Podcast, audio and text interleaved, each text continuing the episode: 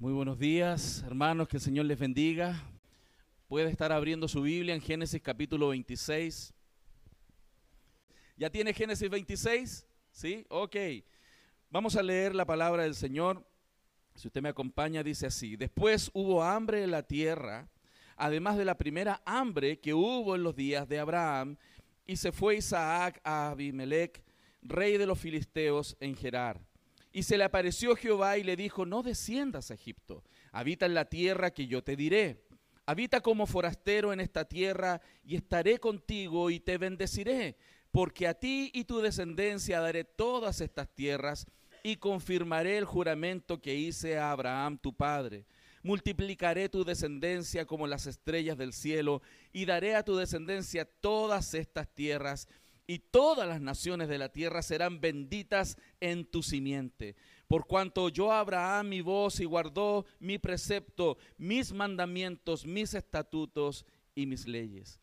Habitó pues Isaac en Gerar y los hombres de aquel lugar le preguntaron acerca de su mujer. Y él respondió, es mi hermana porque tuvo miedo de decir es mi mujer, pensando que tal vez los hombres del lugar lo matarían por causa de Rebeca, pues ella era de hermoso aspecto.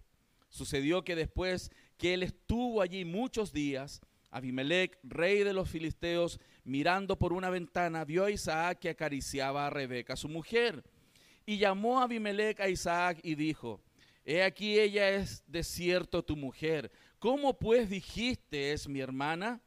E Isaac le respondió, porque dije, quizás moriré por causa de ella. Y Abimelech dijo, ¿por qué nos has hecho esto? Por poco hubiera dormido alguno del pueblo con tu mujer y hubieras traído sobre nosotros el pecado. Entonces Abimelech mandó a todo el pueblo diciendo, el que tocare a este hombre o a su mujer, de cierto morirá. Y sembró Isaac en aquella tierra y cosechó aquel, aquel año ciento por uno y le bendijo Jehová el varón se enriqueció y fue prosperado y se engrandeció hasta hacerse muy poderoso. Y tuvo hato de ovejas y hato de vacas y muchas labranzas y los filisteos le tuvieron envidia. Y todos los pozos que habían abierto los criados de Abraham, su padre, en sus días, los filisteos los habían cegado y llenado de tierra. Entonces dijo Abimelech a Isaac, apártate de nosotros porque mucho más poderoso que nosotros te has hecho. E Isaac se fue de allí y acampó en el valle de Gerar y habitó allí. Y volvió a abrir Isaac los pozos de agua que habían abierto en los días de Abraham, su padre, y que los filisteos habían cegado después de la muerte de Abraham, y los llamó por los nombres que su padre les había llamado. Pero cuando los siervos de Isaac cavaron en el valle, hallaron allí un pozo de aguas vivas. Los pastores de Gerar riñeron con los pastores de Isaac, diciendo, el agua es nuestra. Por eso llamó el nombre del pozo Esec, porque habían altercado con él. Y abrieron otro pozo y también riñeron con él y llamó su nombre Zitna. Y se apartó de allí y abrió otro pozo y no riñeron sobre él y llamó su nombre Rehobot y dijo, porque ahora Jehová nos ha prosperado y fructificaremos en la tierra. Y de allí subió a Berseba y se le apareció Jehová aquella noche y le dijo, yo soy el Dios de Abraham tu padre, no temas porque yo estoy contigo y te bendeciré y te multiplicaré tu descendencia por amor de Abraham mi siervo. Y edificó allí un altar e invocó el nombre de Jehová y plantó allí su tienda. Y abrieron allí los siervos de Isaac un pozo. Y Abimelech vino a él de Gerar y Usat, a Usat, amigo suyo, y Ficol, capitán de su ejército. Y les dijo, Isaac, ¿por qué venís a mí, pues que me habéis, pues, me habéis aborrecido y me echasteis de entre vosotros? Y ellos respondieron, hemos visto que Jehová está contigo y dijimos, hay ahora juramento entre nosotros, entre tú y nosotros, y haremos pacto contigo, que no nos hagas mal como nosotros no te hemos tocado y como solamente te hemos hecho bien y te enviamos en paz. Tú eres ahora bendito de Jehová. Entonces él les hizo banquete y comieron y bebieron y se levantaron de madrugada criados de Isaac y le dieron nuevas acerca del pozo que habían abierto y le dijeron, hemos hallado agua y lo llamó Seba. Por esta causa el nombre de aquella ciudad es Berseba hasta este día. Y cuando Esaú era de 40 años, tomó por mujer a Judith, hija de Beeri, Ateo, Eteo, y a Besemat, hija de Elón, Eteo. Y fueron amargura de espíritu para Isaac y para Rebeca. Señor, estamos como orábamos delante de ti, Dios. Y reconozco, Señor, que soy un hombre imperfecto, que tiene la responsabilidad de predicar tu palabra perfecta. Y Señor, a ti te ha placido que así sea para que la gloria sea tuya y no de aquel que la expone. Señor, guía mis pasos, abre nuestra mente, nuestro corazón, Señor, y usa este tiempo, Dios, para refrigerio, para orientación de nuestros corazones y para que nuestras vidas sean renovadas en esta mañana. En el nombre de Jesús oramos. Amén. Amén. Una saga es un libro o una película que comparten el mismo, los mismos personajes generalmente o el argumento principal. ¿Cómo no recordar Rocky? ¿Se acuerdan Rocky? Rocky 1, Rocky 2, Rocky 3, Rocky 4 y hasta 5 Rocky hubieron. La primera, 1976, por lo que me han contado. Desde 1976 hasta el año 90 tuvimos la serie Rocky, pero han habido varias, ¿no? También otra que, que ha sido muy famosa y que a mí también me ha gustado es Jurassic Park. Jurassic Park 1, 2, 3. Generalmente cuando hablamos de estas sagas, tenemos películas que son a menudo involucrando a los mismos personajes, una especie de, trasfondo o misma trama detrás de todas las cosas. Y generalmente las empresas de película utilizan esta metodología porque es muy caro diseñar una historia, desde lo que los piensan hasta que la implementan. Por eso es muy bueno hacerse de mucho dinero también ahorrando en el diseño y en esto que las películas vayan avanzando una tras otra con una trama de fondo. Y cuando pensamos en la historia que estamos leyendo, como lo decía la semana pasada, nos damos cuenta que hay como una historia de fondo repetitiva. Nos estamos dando cuenta que Isaac está repitiendo casi las mismas experiencias que tuvo su padre Abraham. Y hay un trasfondo, hay una gran trama, hay una gran historia. Y esta estructura está detrás de todo, la gran historia de la redención el plan que Dios inició en la eternidad y que sigue hasta el fin de los tiempos. Y es interesante que esto continúe sucediendo. Ahora, cuando pensamos en la vida de Isaac, evidentemente Dios no está ahorrando recursos. Dios no tiene que ahorrar recursos para la nueva película. ¿Por qué? Porque lo que Dios quiere y es por qué Dios repite las mismas historias, los mismos elementos en la medida que va avanzando en la narrativa, es porque Él quiere que recordemos que hay un Dios que está detrás de una historia que hay principios bíblicos que Él siempre va a insistir. Hay verdades eternas que van a prevalecer a pesar de que pasen las generaciones. La Biblia dice, el cielo y la tierra pasarán, pero mi palabra no pasará. Y es por eso que los énfasis de las verdades de Dios están desde los primeros textos de la Biblia hasta el final. Y Dios no cambia.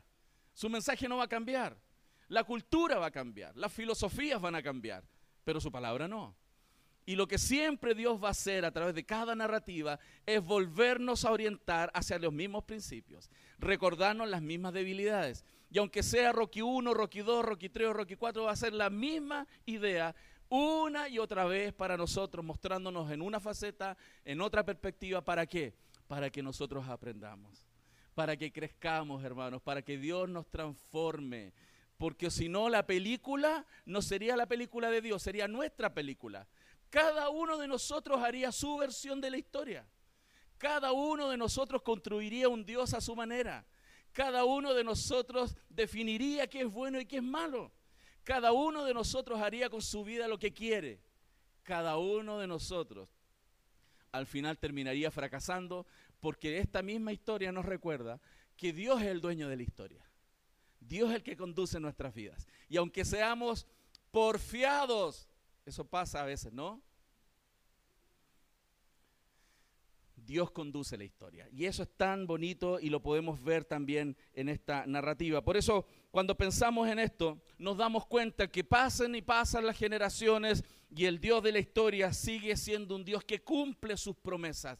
Dios le prometió a Abraham pero las mismas promesas siguen vigentes en la vida de Isaac, las mismas promesas siguen vigentes en la vida de Jacob y las mismas promesas siguen vigentes hoy día para nosotros. Dios es fiel, hermanos, y el mensaje más claro de esta enseñanza es que Dios puede ser una persona confiable para nosotros. Dios es confiable porque Dios siempre cumple lo que Él ha prometido. Y es por eso que voy a desarrollar este texto, este capítulo 26, en tres ideas fundamentales para que usted lo memorice. Primero, entender la continuidad de la gran historia. Esto no es una película aislada. Esta sección no está aislada de una gran historia. Segundo, el desarrollo de esta historia que contempla la presencia fiel de Dios, el hecho de que Dios es fiel y cómo los seres humanos respondemos a esa fidelidad.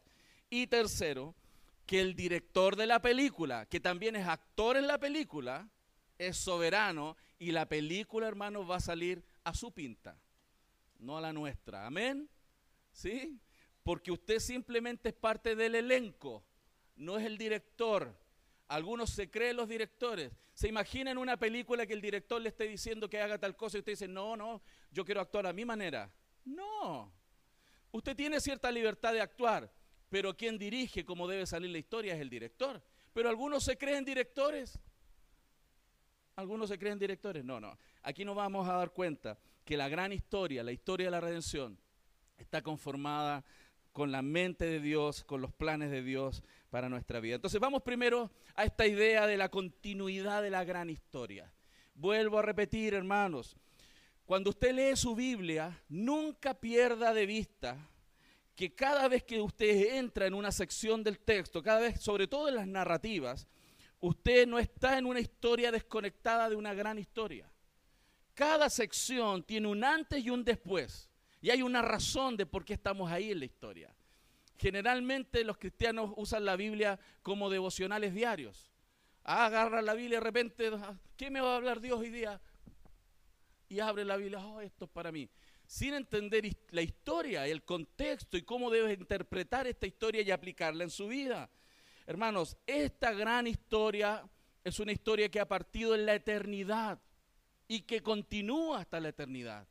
No es una etapa solamente en los 20 o 30 o 50 años que usted vive.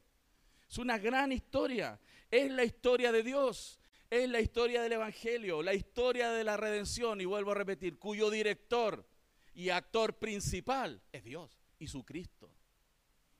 Y usted y yo estamos invitados a actuar. ¿Usted quiere ser del reparto? Y aunque no quiera, usted es del reparto. Usted pertenece al reparto de la gran historia.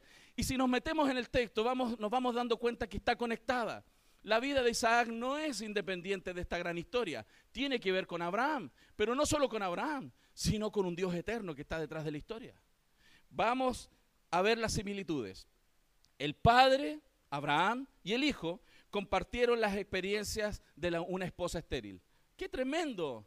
Eh, uno diría, el ojito que tuvo Hermano, la misma historia, pero ni siquiera tenía que ver con él. Dios dispuso que la esposa del hijo también fuera estéril. Dios lo dispuso. Ambos compartieron la misma experiencia de habitar en una tierra estéril. Ambos, para ambos, la tierra prometida fue una vez también un, tuvo también un periodo de hambre, hermanos, y lo recuerda con mucha claridad el versículo 1. Después hubo hambre en la tierra, además de la primera hambre que hubo en los días de Abraham. Hermano, la misma historia. Y está conectada debido a estas importantes pruebas que Isaac está enfrentando, hermanos amados. Sin duda él, y como lo dijimos la semana pasada, nosotros también somos tentados a abandonar las promesas de Dios. Este hombre sabía que Dios le había prometido a su padre que a través de esa descendencia serían benditas todas las naciones de la tierra, que serían prósperos, que la, creación y todas las personas, los pueblos de la tierra, admirarían este plan redentivo a través de un pueblo bendecido. Él lo sabía, pero al mismo tiempo él tendría que enfrentar la misma prueba. No hay para comer. ¡Wow! ¡Qué difícil prueba! Sin embargo, en el momento crítico de la historia, y lo estoy conectando con la narrativa de la, semana pasada, el Señor se le aparece a Isaac y le dice que no se fuera para Egipto, como lo hizo a su padre Abraham. El versículo 2 lo tiene ahí. Y se le apareció Jehová y le dijo, no desciendas a Egipto, habita en la tierra que yo te diré.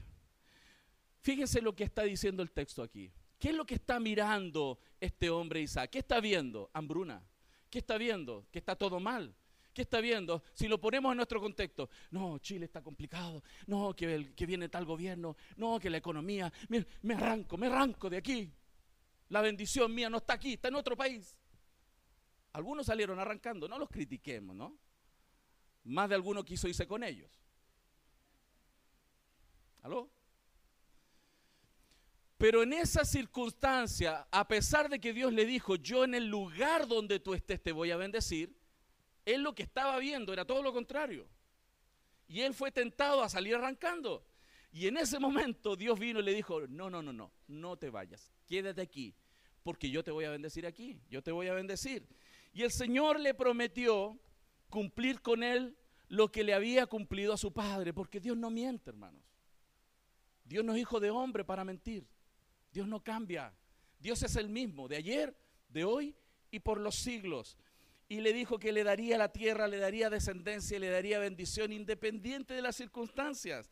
Entonces, ¿qué es lo que hizo Isaac? Enfrentado a esta situación de elección, ante la aparente tontería, y uso esas palabras porque porque a veces la gente no creyente nos dice, tú estás tonto. ¿Cómo se te ocurre creer y hacer eso en, según lo que dice esa Biblia que está pasada de moda? ¿Y tú le vas a creer? Ante la aparente tontería, de confiar en Dios y la sabiduría de no elegir de acuerdo a lo que vemos, a lo que siento, porque parece que eso es una tontería, aquel que obra de acuerdo a la palabra y no se guía por lo que siente o ve, porque si yo siento y veo lo razonable que actúe ante esa aparente tontería, Isaac una vez más pasó la prueba con éxito. Él le creyó a Dios. Por la fe, hermanos resistió la tentación de huir a Egipto. Con la fuerza, ¿con qué fuerza? De la simple promesa que Dios dijo. No hay evidencias, no hay sustento material, no hay señales evidentes, simplemente porque Dios dijo, él creyó y se quedó. ¡Wow! Eso es fe.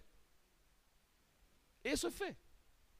Fe práctica, fe real, no fe de labios. No, yo creo en Dios. Y a la primera, ¡pum!, salimos corriendo como hicieron algunos. Con la fuerza de la simple promesa de Dios. En la práctica, hermanos, vemos a Isaac que creyó a Dios. Y por supuesto, como a su padre, le fue contado por justicia. Porque los justos son justificados por medio de la fe. Y este hombre le creyó a Dios. Y sin duda le fue contado por justicia, como le fue contado por justicia a su padre. ¿Cuál es la moraleja de esto, hermanos? ¿Cuál es la moraleja? Que la siguiente generación aprendió la lección a través de los pecados de sus padres. O sea, decidieron no cometer y creerle a Dios y no cometer la incredulidad de su padre en esta área, en esta área de su vida. Sin embargo, no es perfecto este hombre, ¿cierto? Como nosotros tampoco. Sin embargo, vemos inmediatamente que después de haber hecho esta renovación de fe, de estar ahí pegado a la voluntad del Señor, imitando a su padre en algunos sentidos, hermanos, también falló como su padre. Isaac comenzó a imitar también esa propensión de evadir en otras áreas de su vida. El versículo 6 dice, Habitó pues Isaac en Gerar, y los hombres de aquel lugar le preguntaron acerca de su mujer, y él respondió, es mi hermana. ¿Cuál es la situación? Que es paralela a la de Abraham. Abraham. Cuando alguien era extranjero en la tierra, evidentemente no tenía los mismos resguardos políticos, legales, que tiene alguien que es de la nación. Tienen ciertos resguardos, pero no todos los resguardos. Y evidentemente ellos tenían, el padre y él tuvieron temor. Tengo una mujer preciosa. ¿Cuántos tienen mujer preciosa? Amén, yo también. No, la mía es más preciosa. ¿Qué te, pasa?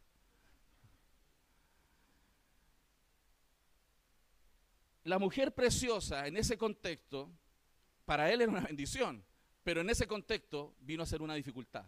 ¿Por qué? Porque en ese contexto, al ser una mujer preciosa, podía correr el riesgo el de que quisieran tenerla a ella, quitársela a través de matarlo a él. Entonces él tuvo miedo, como lo tuvo su padre Abraham. Y él mintió, mintió. Esa fue la razón, tuvo miedo, tuvo miedo, hermanos. Y en este contexto, evidentemente, y no queremos ser juiciosos con el pobre Isaac, evidentemente no es un temor irracional, no es algo que se le ocurrió y andaba bajo en fe, no, era algo real, esas cosas pasaban. No es que a él se le ocurrió y nunca pasaba, es primera vez que iba a pasar, no, estas cosas pasaban. Entonces no era un temor irracional. Hermano, y aquí hay una enseñanza importante. No todos los temores que nosotros desarrollamos en la vida son irracionales. Si un día vienen y te dicen, tienes cáncer y te da miedo, ¿es irracional? No, no es irracional. Porque estás enfrentando algo complejo, difícil. ¿Dónde está el punto? ¿Quién nos enseña aquí?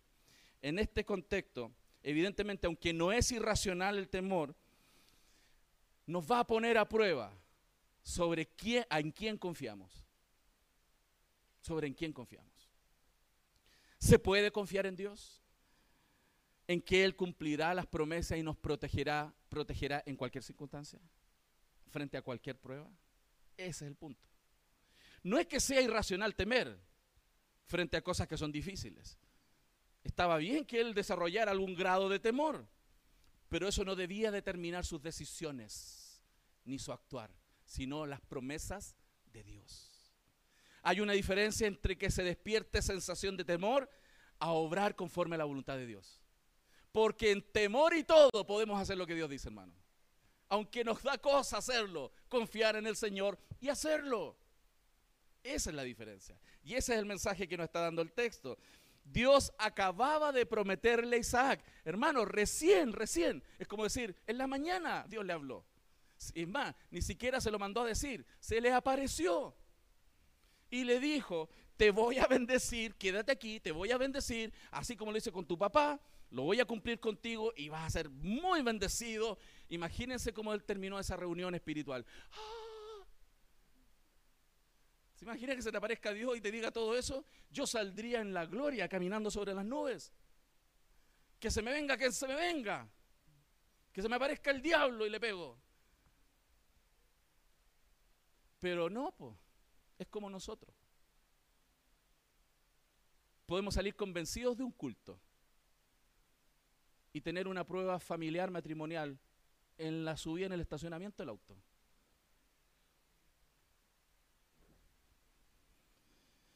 No habían dudas en este texto del compromiso que Dios tenía con él. No hay dudas. Dios está comprometido con él. No sabemos cuán comprometido estaba él con Dios, pero sí sabemos que Dios está comprometido con él. Dios juró por sí mismo. Así como lo prometí a tu padre Abraham, a ti también te voy a bendecir. Y Dios cumple. Amén, Dios cumple. Multiplicaré tu descendencia como las estrellas del cielo. Mujer estéril, pero Dios cumple. Y te daré a tu y le daré a tu descendencia todas estas tierras y todas las naciones de la tierra serán benditas en tu simiente. Qué, qué promesa, hermanos. Qué promesa. No había dudas entonces de ese compromiso. La pregunta para Isaac era si él tenía la fe suficiente para creerle o no a Dios. No es un tema de capacidad de Dios, entonces es un tema de la fe de aquel que cree. Y él tenía que creerle y no caer en el engaño de que él tendría que ayudarle a Dios o buscar un camino alternativo, hermanos. Y muchos de nosotros todos los días tenemos que enfrentar esas decisiones. Todos los días tenemos que enfrentar esas decisiones claves en relación con un trabajo, en relación con nuestra salud, en relación con nuestro matrimonio, en relación con la crianza de nuestros hijos, en relación a si me meto o no me meto en un noviazgo, si elijo conforme a la voluntad de Dios o no. Todo el tiempo estamos tomando decisiones. Y la pregunta clave es si le creemos a Dios o vamos a hacer nuestra ruta o vamos a construir nuestra película. Hermanos, y algunos somos medios idealistas, creemos que somos grandes directores, que nosotros podremos construir nuestra historia, que yo voy a poder gobernar mi vida, que las mejores decisiones salen de mí. ¿Les ha pasado eso? ¿O soy el único pecador en este lugar? No, que yo soy el más brillante, yo sé hacer lo que tengo que hacer. Y hermano, la Biblia y Dios nos ha demostrado que somos necios y que el mejor director es Dios. Él debiera recibir todas las estatuillas, no nosotros. Y a veces queremos estatuillas, ¿o no? Nos creemos brillantes. Hermano, y la vida, los años han demostrado que no somos brillantes. ¿Es verdad o no? ¿O soy el único? ¿Usted tiene un perfecto matrimonio, lo ha hecho súper bien? ¿Usted ha cumplido la estatura de lo que la Biblia dice como esposo? Hay algunos que ni siquiera saben lo que es eso. No tienen ni idea, algunos. Hay otras hermanas que se creen las super mujeres. Creen que son las mejores actrices de reparto, las mejores esposas, son las mejores mamás y quieren estatuillas. Hermano, y la vida, y, la, y es cosa de ver cómo funcionamos, y es cosa que nos visitemos un ratito y nos damos cuenta que no. Pero algunos insistimos en trazar la dirección de nuestra historia. Hermanos, esto nos vuelve a repetir que tenemos que dejarle a Dios que dirija nuestras vidas. ¿Cuánto dicen amén? Entonces, es tan importante cómo este texto nos va hablando. ¿Y qué es lo que vemos entonces en este caso? Vemos que su padre, antes que él, cometió el mismo error vemos a Isaac cediendo a la tentación de decir medias verdades engañosas para protegerse. Hermanos, las medias verdades son mentiras. ¿Aló? Las medias verdades. Viene sí, voy saliendo.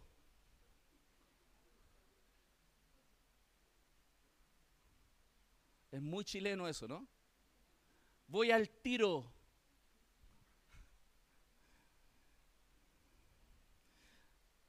¿Sabes lo que estamos viendo aquí? Como nos pasa a nosotros. Que cuidar nuestras vidas, nuestro prestigio, nuestra comodidad, se vuelve lo más importante, por sobre obedecer a Dios. Eso es. Lo que se vuelve más importante para nosotros es cuidarnos a nosotros mismos, protegernos a nosotros mismos, antes que confiar y obedecer a Dios. Esa es la evidencia. Esa es la evidencia. Y la ironía, la ironía de la narrativa y del plan redentivo es que Dios sigue adelante con nosotros. Esa es la ironía, que no nos deja. La ironía es que nos sigue amando. La ironía es que sigue esperando, como un buen director, que te alinees a la película. Que hagas lo que en el, en el ¿cómo se llama eso que está escrito? En el guion, en el libreto, Dios dijo que teníamos que hacer. Y él sigue insistiéndonos, no. ¿Y sabe lo que él hace? Cuando usted se sale de la historia, para la historia, vuelve para atrás, nuevamente toma uno. No, no, y sigo actuando mi vida. ¿Y qué va a hacer Dios? No, ve para acá, toma uno de nuevo. Toma uno, toma uno, toma uno. ¿Hasta qué? Hasta que hice la toma uno. ¿Y qué viene ahora? Toma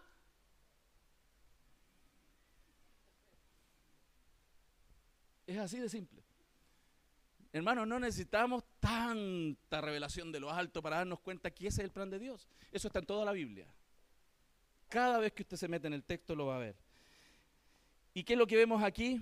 La ironía es que Dios sigue insistiendo y, y como Él sabe que somos porfiados, que tenemos que repetir las tomas varias veces, Dios proveyó el Cordero perfecto que ocuparía el lugar de nosotros, así como lo hizo con Isaac. Hermanos, Dios sabía que Isaac sería imperfecto y es por eso que él proveyó el cordero cuando ese era niño. Él es el sustituto, Cristo es el sustituto perfecto, no Isaac. Y él proveyó y Dios pudo librar, hermanos, a Dios porque Dios decidió salvarlo de ese cuchillo que su padre le iba a enterrar.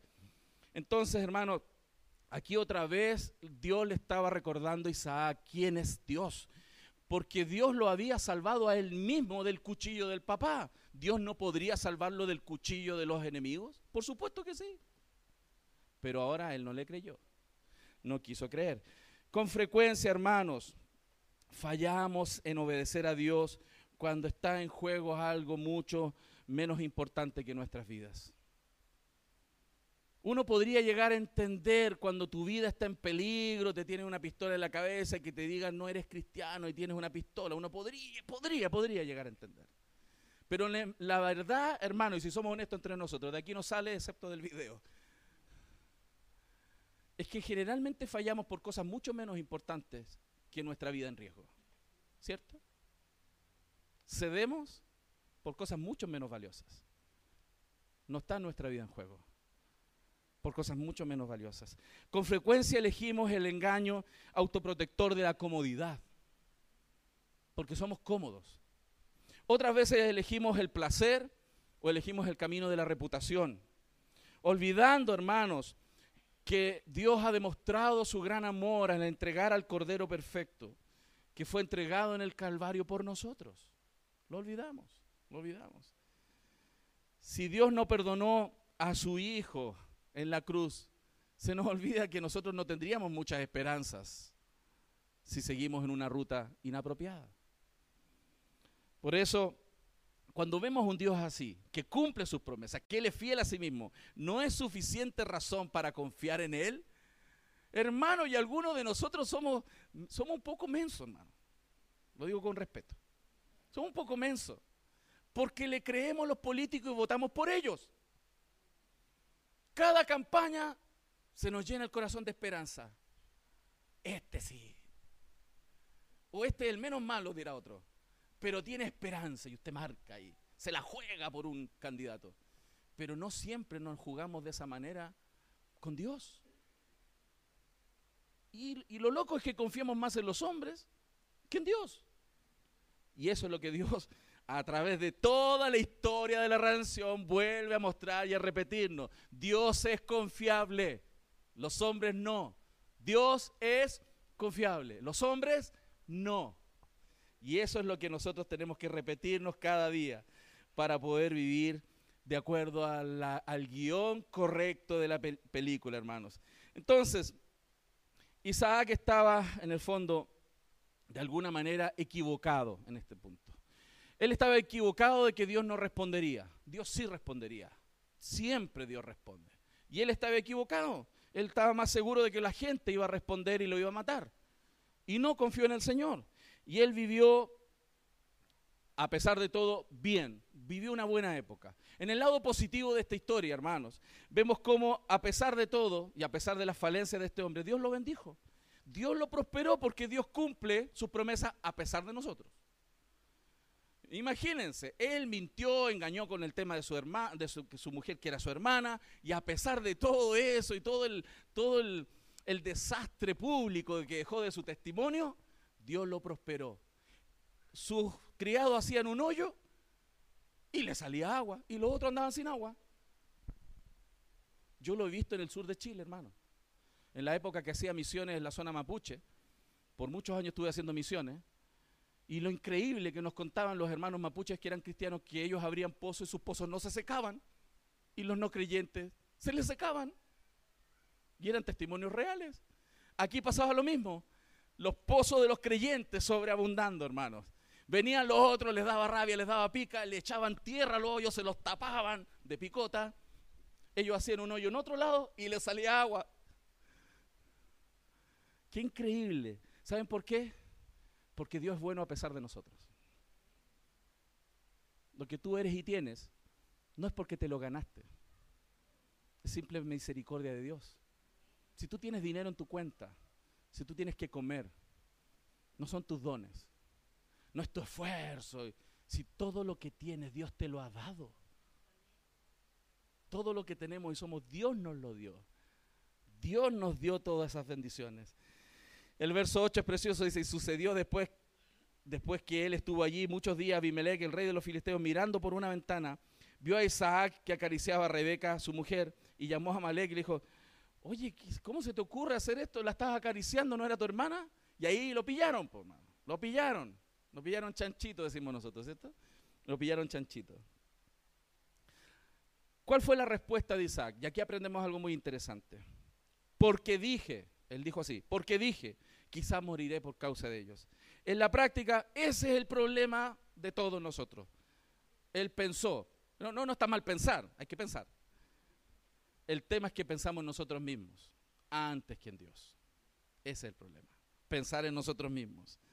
Pensar en nosotros mismos antes que pensar en qué Dios quiere en estas circunstancias. A él no le, importó que las personas fueran engañadas, involucradas en una trama que él construyó. No le importó. A él no le importó que a este Abimelech, en la práctica él era un hombre honorable y estaba en una búsqueda espiritual, quería hacer las cosas bien, pero a él no le importó. Hizo las cosas mal y dejando mal testimonio. No le importó. ¿Cómo se llama eso, hermanos? Egocentrismo. Somos egocéntricos. Somos egocéntricos. Y el egocentrismo es idolatría. Es idolatría. Y hermanos, el egocentrismo causa mucho daño. Deshonra al Señor y causa mucho daño. Eso está en toda la historia de la humanidad. ¿Por qué hay guerras, hay pleitos? ¿Por qué hay problemas matrimoniales? ¿Por qué la gente eh, sufre por tantas maneras? Por el egocentrismo. Idólatras. ¿Qué es lo que es el egocentrismo? Yo primero. Mi gusto primero, mis necesidades primero, todo yo. Yo, yo, yo, yo, yo, yo, yo. Y no Dios. Y ahí está el problema. En toda la gran historia, en toda la narrativa bíblica, en toda la historia de la humanidad, capítulo anterior, capítulo actual, capítulo siguiente y toda la Biblia, ahí está el problema. La idolatría de nuestro corazón. Nosotros primeros antes que Dios. ¿No es eso lo que pasa a menudo en nuestras vidas, hermano? ¿O soy el único egocéntrico aquí? Me dejó solo. Ahí hay una. Gracias. Dos, tres. Eh. El Espíritu Santo está orando aquí, convenciendo de pecado, de justicia y de juicio. ¿Cuál es la respuesta, hermanos, para esta tendencia de autoprotegernos, de ponernos en el centro? ¿Cuál es la respuesta que Dios da para poder ayudarnos? Su Evangelio. El Evangelio es la respuesta para personas egocéntricas, idolátricas como nosotros. Porque Dios nos está transformando al mostrarnos cada día que Dios teniendo el derecho y el deber de que todos le adoren, Él se humilló, Él se hizo hombre, Él bajó y se humilló y vivió una vida de humildad y servicio y se entregó hasta la muerte y muerte de cruz. ¿Cuál es entonces la metodología de Dios para transformarnos de ser idólatras antropocéntricos, ególatras, ateocéntricos? Es cada día renovar nuestro corazón y nuestra mente mostrándonos a que que tiene el derecho de ser egocéntrico, se hizo hombre y se humilló a sí mismo por nosotros. Y estando en la tierra tomó una toallita, una batea con agua y le lavó los pies a sus discípulos. Los discípulos tendrían que haber estado de guata adorando a Cristo y él estaba sirviendo. Él nos está enseñando y nos está dando el ejemplo que como eh, él quiere que nosotros vivamos. Entonces la respuesta es el evangelio. Y aquí vemos cómo esta salvación de Dios está obrando en la vida de Isaac. Él hace cosas acertadas y cosas que no aciertan. ¿No les parece familiar eso? Acertamos en algunas cosas y en otras fallamos. Es la historia de nuestras vidas, hermanos. La salvación de un pueblo injusto está viéndose nuevamente aquí. Y la restauración de una nación santa. Porque lo que Dios está haciendo es traer a un pueblo injusto pecador, y transformarlo en un pueblo santo. ¡Wow! Somos santos y seremos santos. Hemos sido apartados para santidad y Dios nos está santificando día con día. Dios quiso entonces poner esta circunstancia nuevamente para mostrarle a este hombre que hay un Dios fiel, que es un Dios amoroso, pero que también Él tiene que trabajar en su corazón, en sus propios pecados. Dios quería extender su gracia, hermanos, y Él lo profetizó, siempre lo ha dicho. Acompáñeme por favor a Isaías 49, 6. Veamos cómo el profeta ya había eh, y, y sigue anunciando que vendría aquel que sería el Salvador del mundo. Isaías 49, 6. Fíjese así. Isaías 49, 6. Él no quería conformarse con solo el pueblo hebreo. Quería traer a muchos a través de Cristo. Y mire lo que aquí dice. Dice, poco es para mí que tú seas mi siervo para levantar las tribus de Jacob y para que restaures el remanente de Israel. También te di por luz de las naciones, para que seas mi salvación hasta lo postrero de la tierra. El Señor no solamente se iba a conformar con Isaac y su simiente, sino que Dios quería más. Y ese querer más, por medio de Cristo, nos tiene a nosotros sentados hoy día domingo aquí. Eso es lo que Dios planificó. Por eso, conocer y temer a Dios te da el poder, hermanos, para estar libre, para ser libre de cualquier otro temor de la vida. Las personas actuamos porque no tememos a Dios, tememos a otras personas, tememos a las cosas. ¿Qué es lo que temió Isaac? La muerte. Pensó que lo iban a matar por la hermana. Te pregunto, ¿cuántas decisiones de tu día se mueven por temor? temor al que dirán. El ídolo más grande que uno conoce en esta cultura chilena, santiaguina, sobre todo, el qué dirán. Lo que los demás piensan de mí. No levanto las manos en el culto porque me estoy imaginando que 40 personas me están mirando. No me expreso libremente, por ejemplo, ¿no? Hay personas que están así, a veces en las reuniones. No estamos diciendo que es ley levantar las manos. Pero muchas personas no expresan su adoración a Dios simplemente porque antes de estar mirando a Dios y temerle a Él, están pensando en cuánta gente lo está mirando. O si están saliendo por las redes sociales en vivo, no sé. Algo raro les pasa en sus corazones. Están imaginando que están en un live. Que alguien está pendiente de ellos. Que todos lo están mirando. ¿Cómo se llama eso? Egocentrismo. Idolatría de sí mismo. Otros actúan en temor porque no les va a alcanzar el dinero siempre están mirando las ofertas de crédito que están saliendo. Todo el rato, todo el rato. No es tan mal que tú evalúes los, conceptos financieros del mercado, pero a veces se encubre que todo el rato estoy mirando dónde está mi salvavidas, el problema que tengo. No es Dios, no es su provisión, no es su sustento, sino el salvavidas que me da la promoción del banco con tasa rebajada en línea. ¿Aló? Hay algunos pecadores por aquí. Cri, cri. ¿Cuántas decisiones de nuestros días, hermanos, son obradas por ese temor? Entonces, hermanos, ¿qué es lo que estamos viendo en este primer punto? Estamos viendo, como lo podemos notar, que es la misma historia, la historia de la redención, la gran historia desarrollándose. Un Dios que está obrando para salvación y al mismo tiempo vemos a pecadores que están siendo redimidos por gracia solamente por gracia. ¿Qué vamos a ver ahora? El desarrollo. Vamos a ver el segundo punto, la presencia fiel de Dios y la respuesta humana. Acompáñame al versículo 12.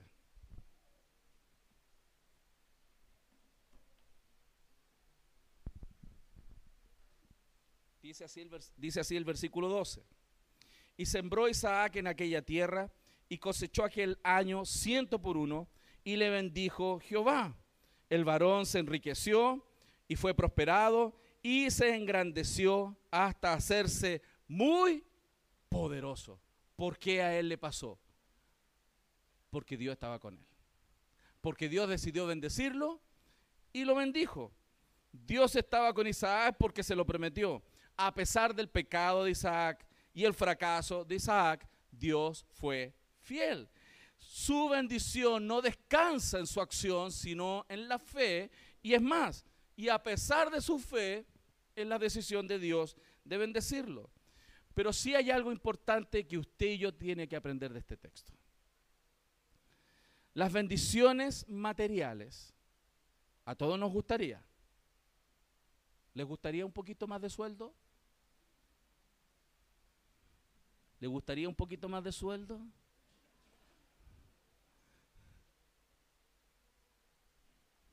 ¿Le gustaría renovar el auto este año? Don Falabella se lo ofrece. No, no, no. Este texto nos enseña algo importante que usted y yo tenemos que aprender. Dios quiere bendecir su pueblo de muchas maneras, incluyendo los aspectos económicos. Pero este texto vuelve a ponernos la evidencia de que las bendiciones materiales siempre, hermano, siempre traen consigo problemas y dificultades. Siempre. ¿Usted ha visto a alguien que tenga mucho dinero que duerma súper tranquilo?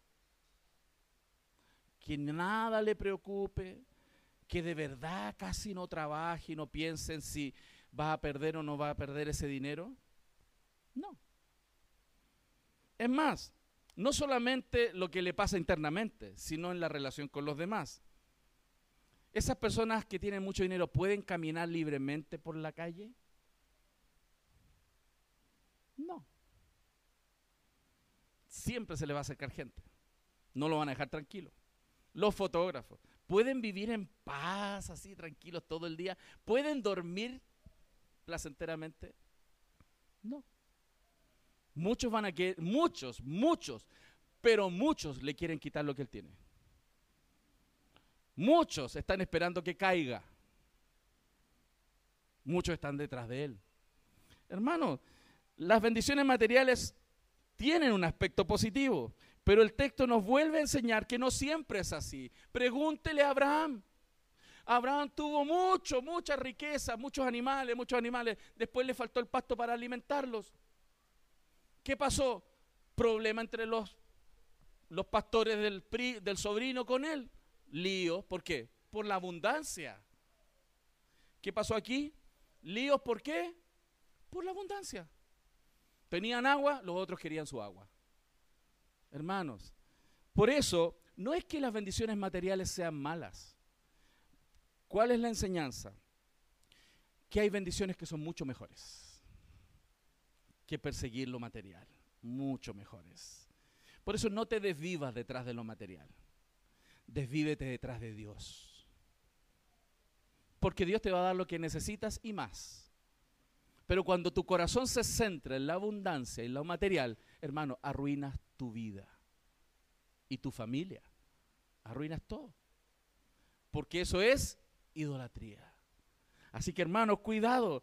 Vemos aquí que las bendiciones pueden tener un aspecto positivo entonces y un aspecto negativo. Los filisteos entre los cuales Isaac vivía empezaron a ponerse celosos de la prosperidad, como vimos entre el verso 15 y 16, ¿cierto?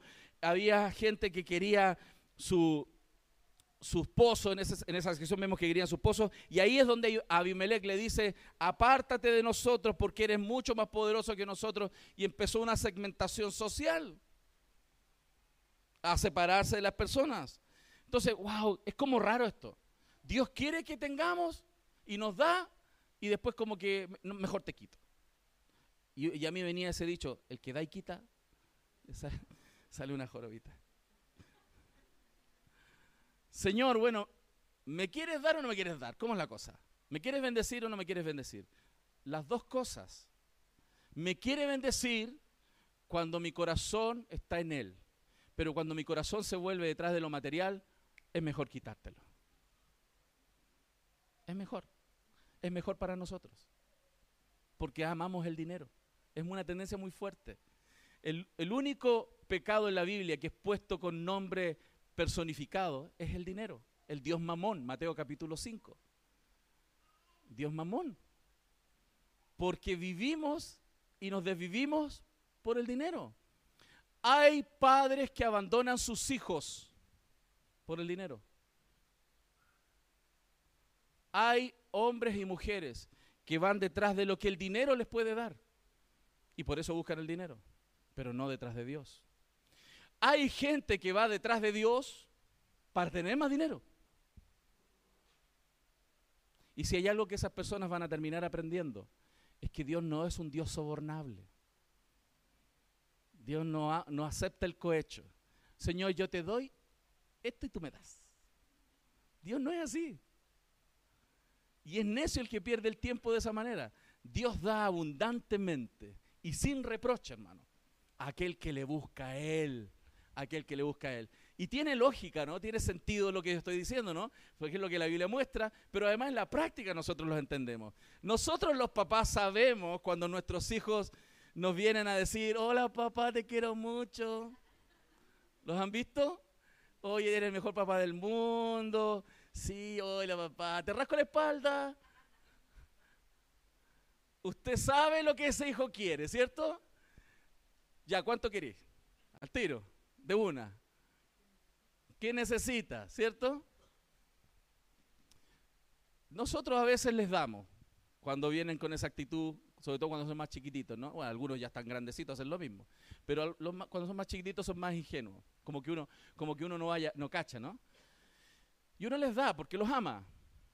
Pero en el fondo de nuestro corazón, nosotros sabemos que no es la mejor manera en la cual ellos deben acercarse a nosotros. Ellos debieran acercarse a nosotros porque nos aman de verdad. Y Dios quiere formar eso en nuestros corazones. Que aprendamos a amarle a Él de verdad por quien es y no por todas las cosas que Él nos puede dar. Amén. Es otra de las enseñanzas que yo creo que el texto nos va a dejar en derivación. Entonces, vemos la persistencia del conflicto, vemos la persistencia del problema, y vemos aquí cómo llegó esta prosperidad. Pero lo lindo sí, y el aspecto positivo de Isaac es que él perseveró. Él perseveró, él siguió abriendo otro pozo. Se lo quitaron, no importa. Voy a abrir otro pozo porque Dios dijo que me iba a bendecir. Sigo adelante y ahí tenemos que aprender. A pesar de la oposición, a pesar de los problemas, a pesar de que haya gente que quiera arruinar nuestras vidas, hermano, usted debe seguir perseverando, creyendo en el Señor, porque sí o sí Dios le va a prosperar si usted le busca a Él. Es cosa de tiempo. Dios prospera. Dios prospera. ¿Cuándo a Él le pasó? En el tercer pozo. Los, se lo quitaron uno, hacemos otro. Se lo volvieron a quitar. Siguió. Pues Dios nos va a bendecir. Abrió el tercer pozo y ahí ya nadie lo molestó. Y vivió tranquilo, hermano. Dios lo prosperó. Y, es lindo, ¿no? Como Dios obró. Y en el verso 24 dice, y se le apareció Jehová aquella noche y le dijo, yo soy el Dios de Abraham, tu padre. No temas. Como Dios nos dice hoy día, no temas, porque yo estoy contigo y te bendeciré y te multiplicaré tu descendencia por amor de Abraham, mi siervo. Hermano, Dios sigue siendo el mismo de ayer, de hoy y por los siglos. No perdamos la esperanza en un Dios fiel. Y esa recompensada relación con el Padre, con Dios, fue la tónica en la vida de Isaac. Dios, fue Dios bendijo a Isaac. Fue un hombre próspero en muchos sentidos, a pesar de ser pecador. Pero siempre Dios entonces va a, desbandar de nosotros una respuesta. Y hay respuestas positivas que nos deben enseñar. La primera que nosotros podemos ver aquí es que si nosotros estamos viviendo correctamente nuestras vidas delante del Señor y Dios empieza a bendecirnos, eso va a ser un buen ejemplo para los demás. Hay gente que te está observando. Siempre. Si la gente sabe que tú eres creyente, estás en vitrina. Tus palabras, tu forma de vivir, todo lo que tú haces, la gente lo observa. Y si usted hace lo que Dios dice, si le busca y la prosperidad empieza a pasar en su vida, en su carácter, en su familia, la gente se va a dar cuenta. ¿Y sabe lo hermoso que vemos aquí? Que la gente va a querer tener al Dios que usted tiene. Y eso es lo que aquí pasó. Pasó el tiempo, le jodieron la vida a Isaac, lo molestaron, lo molestaron, no importa, él persistió en buscar a Dios, persistió, persistió. Em, llegó el momento donde ya no lo molestaron más, Dios lo prosperó. ¿Y saben después lo que hacía esa gente? Oh, yo quiero estar con él. Yo quiero a ese mismo Dios. Así como Dios te prosperó a ti, ya no queremos tener problemas contigo, queremos estar contigo. Y eso va a pasar. Hermano, nos va a pasar. A lo mejor va a haber gente que te hizo la vida imposible porque eras cristiano. Pero si tú persistes en amarles, si tú persistes en ser ejemplo para ellos, va a llegar al día, Dios quiera, la oportunidad de que ellos van a querer estar al lado tuyo porque quieren al Dios que tú tienes. Ellos quieren también caminar con el Dios que tú caminas. Pero tienes que persistir. Isaac persistió. Y, y eso a veces a nosotros nos cuesta sudor y lágrimas. Pero Dios va a querer el Dios que tú tienes.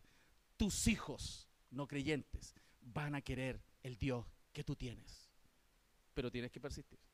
Y eso es lo que se muestra en el texto. Él persistió y después la gente quiso estar ahí con él, quiso caminar con el mismo Dios que Isaac caminaba. Y es por eso que Pablo también lo dice en Romanos capítulo 12, verso 17, no paguéis a nadie mal por mal. ¿Por qué? Porque si tú eres el ejemplo que tienes que ser, y hacer las cosas que Dios dice, eso va a tener una repercusión sobre los no creyentes, ya sea para juicio o para animarlos a venir a Cristo. El verso 17 Romanos 12 dice, procurar lo bueno delante de todos los hombres. Y eso es lo que Isaac hizo, procurar lo bueno. ¿Se imaginan a Abimelech delante de Isaac? Y, ¿Se acuerdan cuando lo leímos? Dijo, queremos estar ahora contigo porque nosotros nunca te hemos hecho nada malo. Yo me imaginaba el rostro de Isaac, así, así como al menos subiendo las cejas, así. Nada malo. Me taparon los pozos, me echaron de donde ustedes estaban y ahora quieren estar conmigo. Claro, algunos de nosotros reaccionaríamos así. Ahora, ahora quería el cristianito. Pero hermanos, el Señor Jesús nos demostró cómo debemos ser. Y Pablo lo vuelve a repetir en Romanos 12. No pagues a nadie mal por mal. Procura lo bueno delante de todos los hombres, sin distinción, hermano, sin distinción, de todos los hombres. Si es posible, en cuanto dependa de ti, de vosotros, estad en paz con todos los hombres. Isaac demuestra claramente este principio de no devolver mal por mal. Y esa es una reacción positiva que en toda la historia de la redención, en este capítulo, ¿saben cómo le, llamé a este capítulo? El patriarca 2, el hijo de Abraham. Ese es el nombre de este sermón, el patriarca 2, el hijo de Abraham. En este capítulo tienen el mismo desafío para nosotros. Respondemos como Dios dice y eso es gran bendición para nosotros y para el mundo o respondemos en contra de lo que Dios dice. Y eso nos trae problema a nosotros y a los que están al lado. La misma historia, hermano, la misma historia. Qué lindo, ¿no? Como Dios nos está desafiando. Y, y el verso 29 lo muestra. Abimelech le dijo, nosotros no te hemos tocado. Y como solamente te hemos hecho bien y te enviamos en paz te invitamos así a irte suavemente del lado de nosotros. Ah, yo me imaginaba el evento después diciéndole eso y me imaginaba el rostro de Isaac y yo estaría pensando por dentro de esta hora vienen esto.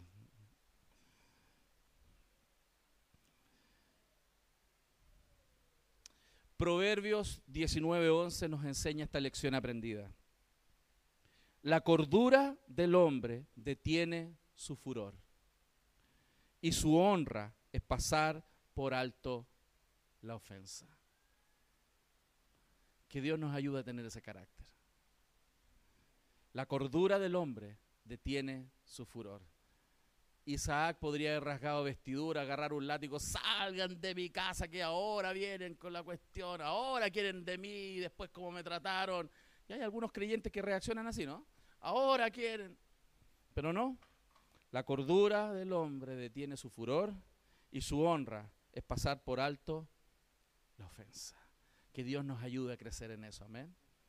Mientras más miramos a Cristo, más seremos como Él. Que quien estando humillado, siendo abofeteado, siendo expuesto, humillado, escupido, dice la Biblia que no abrió su boca, como un cordero fue al matadero. Si Él lo hizo, hermano él no tenía ninguna razón para ser humillado. Nosotros tenemos varios trapitos que pueden sacar al sol, ¿cierto? Algunos tenemos un canasto de trapitos sucios, ¿cierto? Ok.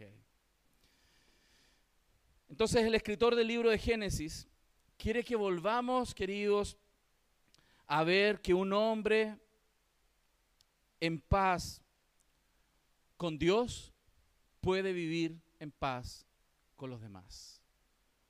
Si tú aprendes a caminar con Dios en paz, y cuando me refiero a caminar en Dios en paz, tú sabes qué áreas de tu vida no las has doblegado a Cristo. Tú sabes qué áreas te sigues haciendo la lesa o el leso. No podemos seguir fingiendo que eso significa estar en paz con Dios. Y eso de no estar en paz con Dios nos tienen problemas con otras personas si aprendemos a rendirnos y a caminar en paz con Dios y a perdonar y hacer todo lo que Dios dice, hacer la voluntad, vamos a aprender a caminar en paz con los demás. Y eso es gran, grande bendición. Así que, ¿qué es lo que le atrajo a Abimelech de Isaac? Ellos se dieron cuenta que Dios caminaba con Isaac. Yo te pregunto, ¿la gente que está a tu alrededor se puede dar cuenta de eso?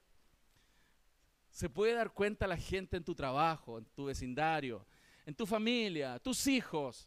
¿Se pueden dar cuenta que tú estás en paz con Dios y caminas con Él? Si es así, gloria a Dios. Si no es así, hay oportunidad de redención. Hay oportunidad de redención. La vida de este hombre se orientó hacia Dios y eso trajo gran bendición con nosotros. Y es precioso que Isaac pudo experimentar lo que el Nuevo Testamento muestra, que es Emanuel, Dios con nosotros. La gente se pudo dar cuenta la realidad de que Dios puede estar con uno. Y la gente se va a dar cuenta cuando Dios está contigo, porque tú vas a ser diferente. Tú y yo seremos distintos. Porque cuando alguien camina con Jesús, nunca más va a ser el mismo. Nunca más va a ser el mismo. Que Dios nos ayude a caminar con Cristo entonces. Amén. Todos los días. Todos los días. Entonces nuestra vida tiene que estar orientada hacia Dios. Y vamos a darnos cuenta cómo la gente también va a querer avanzar en ese camino hacia Cristo. También nosotros ayudándoles. Así que eso no nos va a eximir de problemas. La Biblia lo dice en 2 Timoteo 3:12, y también todos los que quieran vivir piadosamente en Cristo Jesús padecerán persecución. Hay un lado difícil, pero hermano, persevere, porque Dios está contigo y Dios va a traer bendición sobre tu vida y la gente va a querer estar contigo porque tú caminas con Dios. Y ese es un proceso de bendición y de transformación. Pero también el texto nos muestra, y ya estamos casi terminando, la respuesta humana negativa. Aquí hubieron cosas positivas y hubieron cosas negativas. Vemos aquí en el punto culminante, después de este pacto de paz con Isaac, que resultó en una nueva forma de vivir, un pozo abundante que se llama Berseba en Génesis 26, eh, el capítulo cierra con una nota negativa. Isaac había demostrado de forma adecuada eh, cómo debía relacionarse con Dios y con los demás, vivir en paz por la fe, para señalarle a Dios y a la gente que Dios está con nosotros. Pero el verso 34, acompáñeme por favor, dice, y cuando Esaú, ¿se acuerdan quién es Esaú? ¿Quién es? El hijo, uno de los hijos, ¿se acuerdan? Correcto. Dice, y cuando Esaú era de 40 años, tomó por mujer a Judith, hija de Beri Beri Eteo, y a Besemat, hija de Elón Eteo, y fueron amargura de espíritu para Isaac y para Rebeca. La nota negativa fue esta.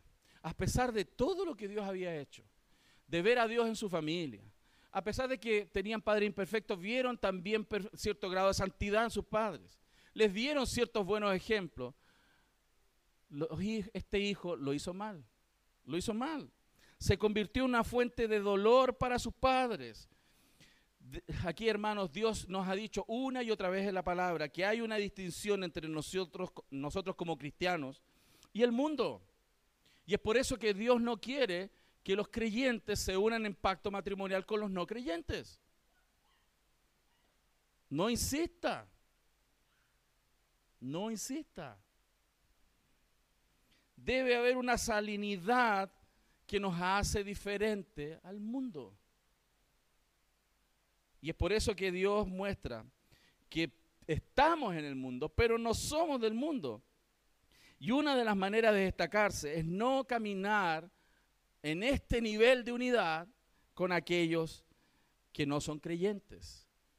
Podemos vivir cerca de la gente, pero no casarnos con ellos. Y no porque sean parias, ¿no?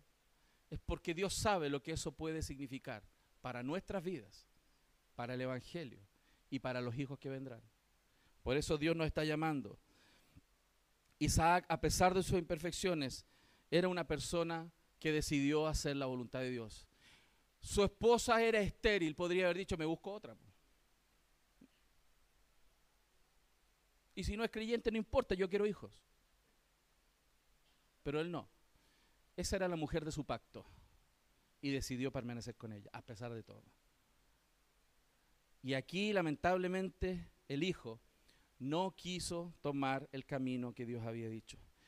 Y es por eso que llegamos al último punto de la historia y nos damos cuenta de que el director de esta historia es soberano. Él es soberano de esta gran historia. Vemos nuevamente algo que es difícil para algunos de, nosotros quizás, la doctrina de la elección. Dios elige. La doctrina de la elección es difícil para mucha gente, les complica en su corazón, más es bíblica, ahí está, está en el texto. Luchan con la justicia, con esa idea de que Dios elige a algunos para salvación y pasa por alto a otros. Algunas personas, por lo tanto, incluso han argumentado de que Dios ya conoce prescientemente, con una presencia en el tiempo, quién le elegiría y por eso Él les elige, distorsionando la, la revelación del texto y muchos otros textos. La Biblia, hermanos, sin embargo, es clara. El amor de Dios por su pueblo escogió, que, escogió, que Dios escogió, existió mucho antes de su nacimiento, desde la fundación del mundo. Si usted lee Efesios, dice que Dios nos escogió en él antes de la fundación del mundo. Usted no había hecho nada y Dios ya lo había elegido. En el texto de Romanos que hace referencia a los hijos de la promesa, dice que no habiendo nacido, ni habiendo hecho ni bien ni mal, se mostró la elección de Dios para que se mostrara que Dios es capaz de hacerlo y quiere hacerlo. Dios no nos ama porque Él previó que nosotros le amaríamos. Más bien amamos a Dios porque Él nos amó primero. Y eso es lo que el texto dice. Por eso, cuando señalamos lo que el texto nos muestra, hermanos, Esaú le dio dos veces la espalda a Dios. Se lo dio en la primogenitura, ¿se acuerdan? ¿Se hemos pasado? Él sabía que era del pueblo escogido, pero él dijo, no me importa, chao con mi primogenitura. Y la segunda señal está ahora. Vuelve ahora a dejar la elección fundamental que Dios le dijo, ustedes son un pueblo escogido y no se mezclarán con otro pueblo. Y él decidió casarse con dos mujeres que no eran del pueblo. Segunda vez que él le da la espalda al plan que Dios tenía para su pueblo. Entonces, ¿por qué digo esto? Porque él no tendría entonces razones para quejarse de que Dios no lo elige. Él no lo quiere. Él no quiere a Dios. Él no quiere el plan de Dios. Debemos entonces notar que a pesar de que Jacob era elegido y él quiso hacer la voluntad de Dios, le costó mucho. Fue un hombre pecador, pero él siguió creyéndole a Dios y quiso hacer la voluntad de Dios finalmente. ¿Ustedes saben cómo era Jacob? Era una rata, calculadora, especialmente durante la primera etapa de su vida, como algunos de nosotros. Algunos les dicen rata por otras cosas, ¿no? Son ratones de biblioteca, etc.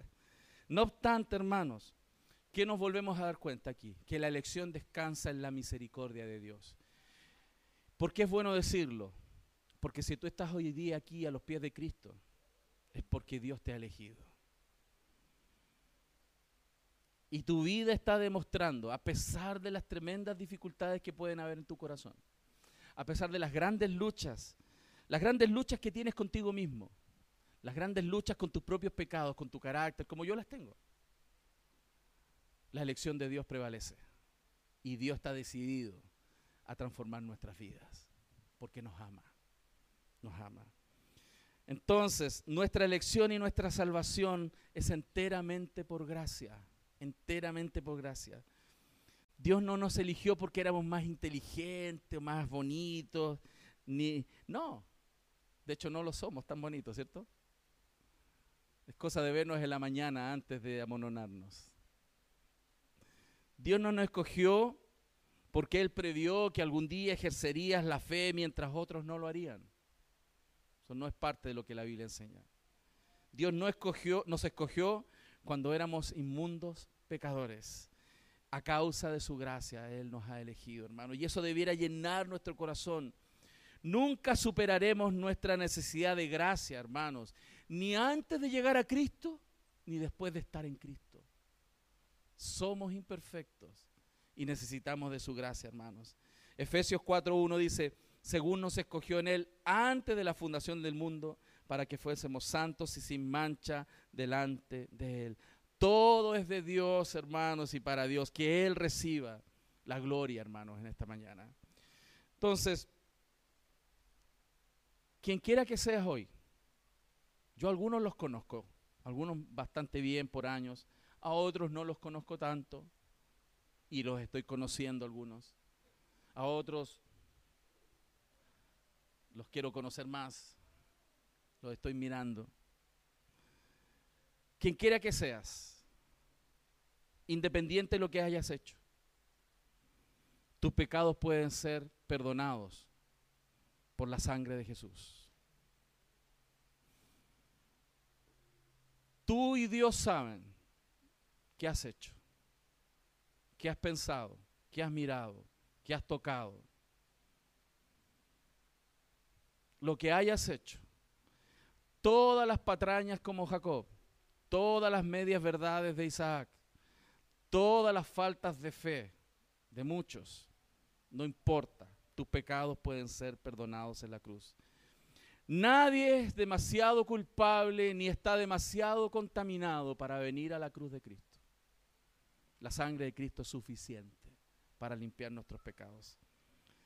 Tú y yo podemos recibir, aunque seamos los más miserables de esta tierra, la justicia de Cristo por gracia, para ponernos a cuenta. Y la justicia de Cristo, la vida perfecta de Cristo puede estar en nuestra cuenta, para favor y vida. Hermanos, por eso hoy hay una oferta genuina del Evangelio nuevamente.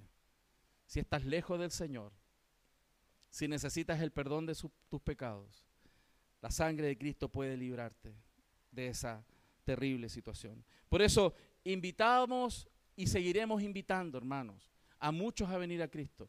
¿Sabe? Cuando nosotros pensamos en la elección y pensamos en esa obra determinada de Dios a amar a la gente, con mayor confianza tendríamos que hablarle a las demás personas de Cristo. Porque no va a depender de cuán buen comunicador eres del Evangelio. No va a depender si te memorizaste 15 versículos para hablarle a alguien de Cristo. No va a depender de la elocuencia y el poder de convicción que tú tienes para hablar. Depende de la convicción que trae Cristo a pesar de nuestros pobres esfuerzos de mostrarle a Jesús a otras personas. Y es por eso que este año, hermanos, de manera especial, vamos a hacer un énfasis en evangelismo. Porque hay un Dios que quiere salvar un Dios que ama a muchos y un Dios que quiere salvar. Y Él nos ha dado el privilegio de alcanzar a aquellos que Él eligió por la locura de la predicación que ejecutamos nosotros. Y es por eso que este año vamos a invitar a todos a venir a Cristo, a recibir el agua viva que nosotros estamos disfrutando. Y confiando, hermanos, que a todos y a todos los que Dios permita, los vamos a tener aquí con nosotros. Vamos a evangelizar, vamos a hablar. Ellos van a oír la voz de Dios a través de nuestra predicación. Yo no sé qué privilegio más grande hay de poder ver la salvación de un alma. Por eso vamos a salir a predicar. En esa predicación muchos oirán su voz y vendrán. Y vendrán al Salvador.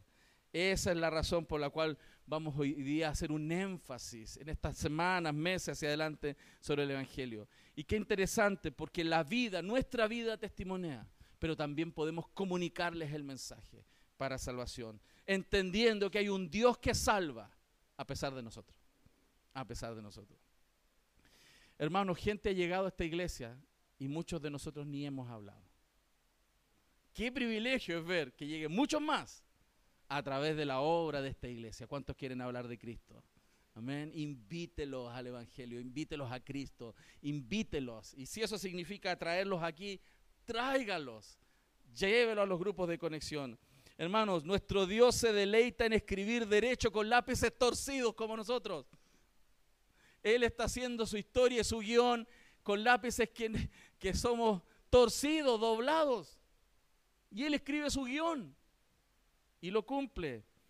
Se deleita en usar vasijas de barro para guardar su tesoro, que es Cristo en nosotros, la esperanza de gloria. Y nos demuestra eso, como el nombre de esta serie lo dice, que hay una empecinada gracia. Dios está empecinado en dar gracia a pecadores como nosotros.